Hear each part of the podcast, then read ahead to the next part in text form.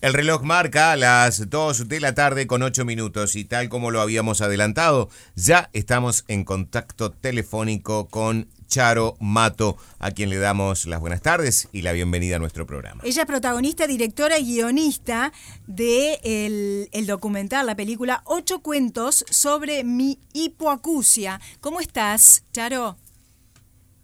Hola, ¿qué tal? Muy bien, ¿y ustedes? Muy bien, muchas gracias por atendernos, Charo. Esta, este trabajo, esta mm, eh, obra se va a estrenar el próximo 4 de agosto aquí en Montevideo, en la sala de Cinemateca. Nosotros sucintamente hemos dado a conocer esa sinopsis precisamente que aparece con el afiche de la, de la película, pero nos gustaría hablar contigo de la, que sos la protagonista, cómo nace la idea de realizar este trabajo. Bueno, gracias por la pregunta, por la invitación.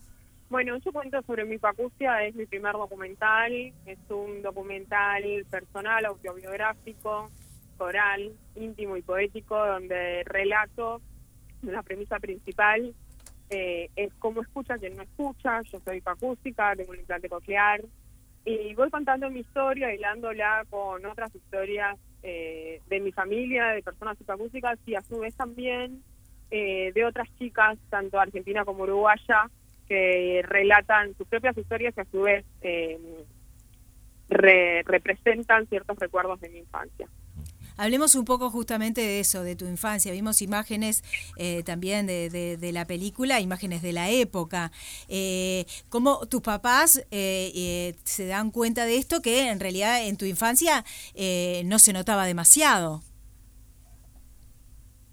¿Cómo, perdón? No escucha bien. ¿Podrás repetir? Eh, te decía que vimos imágenes eh, de la película, que hay imágenes de la época de tu niñez, y este y bueno, ¿cómo se dieron cuenta eh, justamente de la hipoacusia y cómo, es este proceso de, de, irte a, a operar, teniendo en cuenta que tus padres no estaban muy de acuerdo? Bien, sí, bueno, yo tengo una hipoacusia neurosensorial progresiva en ambos oídos que comenzó siendo moderada y llegó a ser severa de adulta. Claro. Ay, perdón. Y entonces ellos se dieron cuenta, se dio cuenta más, que nada a, los seis años mi maestra del primer grado, porque empecé a escribir, digamos, eh, incoherencias en los dictados. Quizás alguna palabra que me dictaban la escribía bien y el resto, digamos, inventaba la historia en mi cabeza y, bueno, y ahí como que había algo que no estaba bien porque en matemática me iba perfecto y en lengua, digamos, escribía mal los dictados. Y entonces ahí la maestra se dio cuenta que algo no estaba tan bien y bueno, llegaron después de hacerme varios estudios y teniendo el antecedente de que mi papá es hipacústico, eh, se dieron cuenta que yo tenía una hipoacusia hereditaria, digamos, y genética. Pero bueno, comenzó siendo moderada y después como que eh, empezó a ser más severa con los años eh, ya en mi adolescencia le recomendaban a mis padres hacerme un implante coclear, pero bueno, tenían mucho miedo a la cirugía. Y finalmente, cuando perdí toda la audición de mis oídos, más o menos a mis 23 años, ahí yo ya de adulta, eh, decidí, digamos, emprender el camino de, implantarme y me fue muy bien. Hay una parte muy sensible de tu historia que es que vos descubrís o redescubrís la voz de tu mamá ya fallecida a través de audios de WhatsApp y es cuando vos te formulás la pregunta qué otras cosas te perdiste, aparte de escuchar la voz de tu mamá. Y, y ese es un poco el detonante de esta película, ¿no? Sí, la verdad que sí. Eh, mi mamá falleció de forma repentina en un accidente eh, mientras yo estaba haciendo la película, obviamente cuando estaba desarrollando, y todo sucedió bastante antes del rodaje de la película, eh, y no tuve la oportunidad de filmarla, si bien estaba como en las primeras versiones de guion, luego la, la, tuve que, digamos, borrar y fue una película enteramente en duelo, es más, creo que estuvo en duelo, y, y fue realmente un gran descubrimiento en el montaje, tratar de traerla a la película porque ella era uno de los personajes principales. Claro. Eh, es quien me crió, y, y bueno, y pude darme cuenta en el montaje de la película que la mejor forma de traerla era a través de lo último que tenía de ella, que eran esos audios de WhatsApp que me habían quedado guardados en el celular y tenían tanto que ver con lo que estaba haciendo increíblemente. Fueron esas cosas, esas, joyas del cine documental, digamos, cuando todo, digamos, se une y, y, llega a un buen puerto, fue súper difícil montar eh, los últimos audios de WhatsApp que me envió eh, con la película, pero finalmente le dieron, pues son el esqueleto de la película. Eh, Charo, contanos cómo fueron esos primeros días eh, luego de la operación, ¿no? El volver a escuchar, lo hablábamos fuera de micrófono. Es como que estamos acostumbrados, todo el mundo escucha, ¿no? Ahora, el tema es, uno no se imagina o no se cuestiona el no escuchar, ¿no? Entonces, e, esto de volver a escuchar, ¿cómo fue para vos?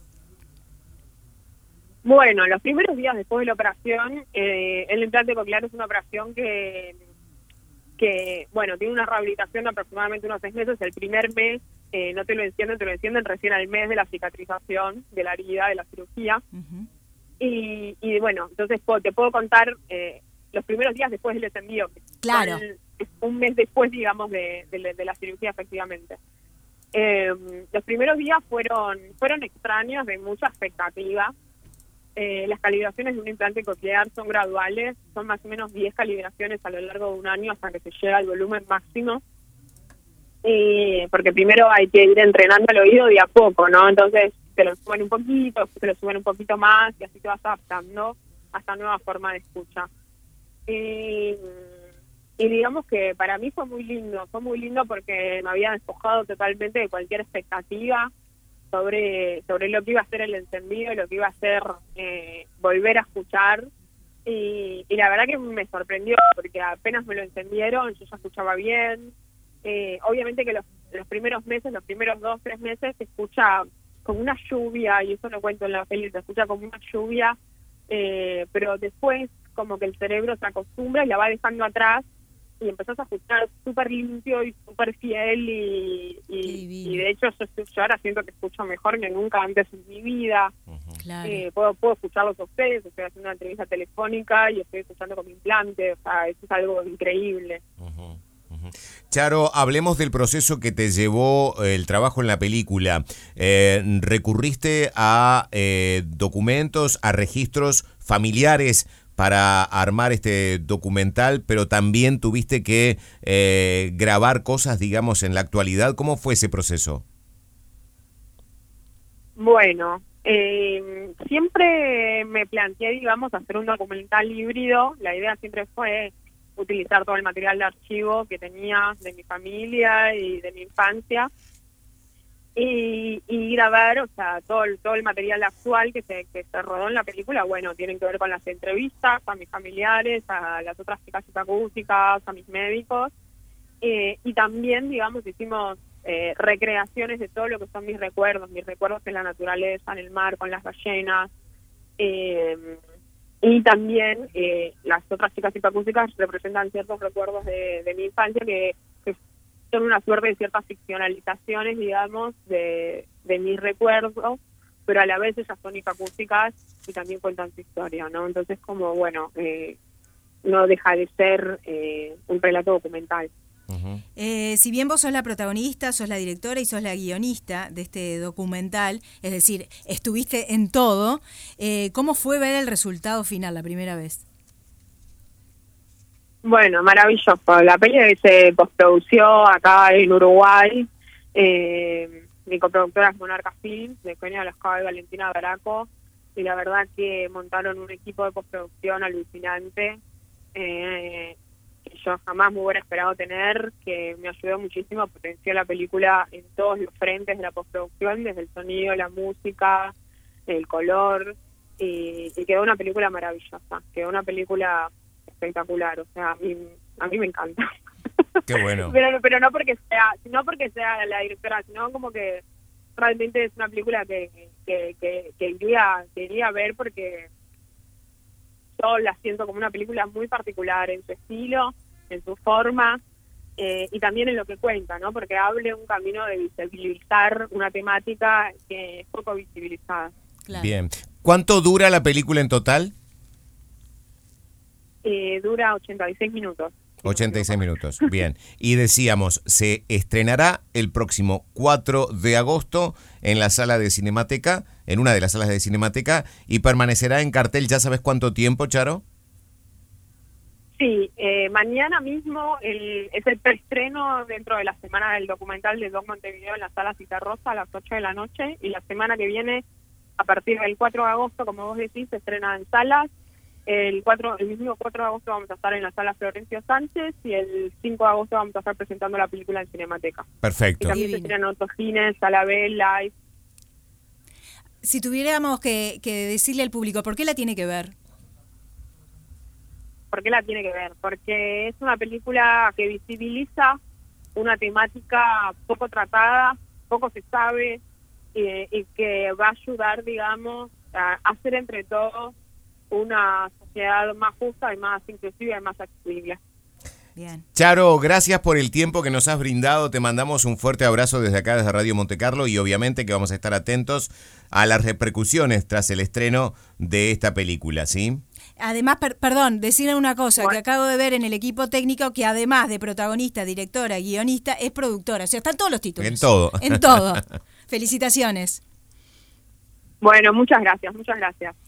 Eh, hemos hablado con, eh, como ya lo decíamos, Charo Mato. Ella es quien realizó esta película que se llama Ocho cuentos sobre mi hipoacusia, que se estrenará el próximo 4 de agosto. Eh, en la sala de Cinemateca Uruguaya, pero ella ya lo decía también, hay otras salas que se sumarán, habrá una función especial, por ejemplo, en la sala Cita Rosa, en fin, hay distintas posibilidades de ver esta película que vamos a estar enumerando en los próximos días con mucho gusto.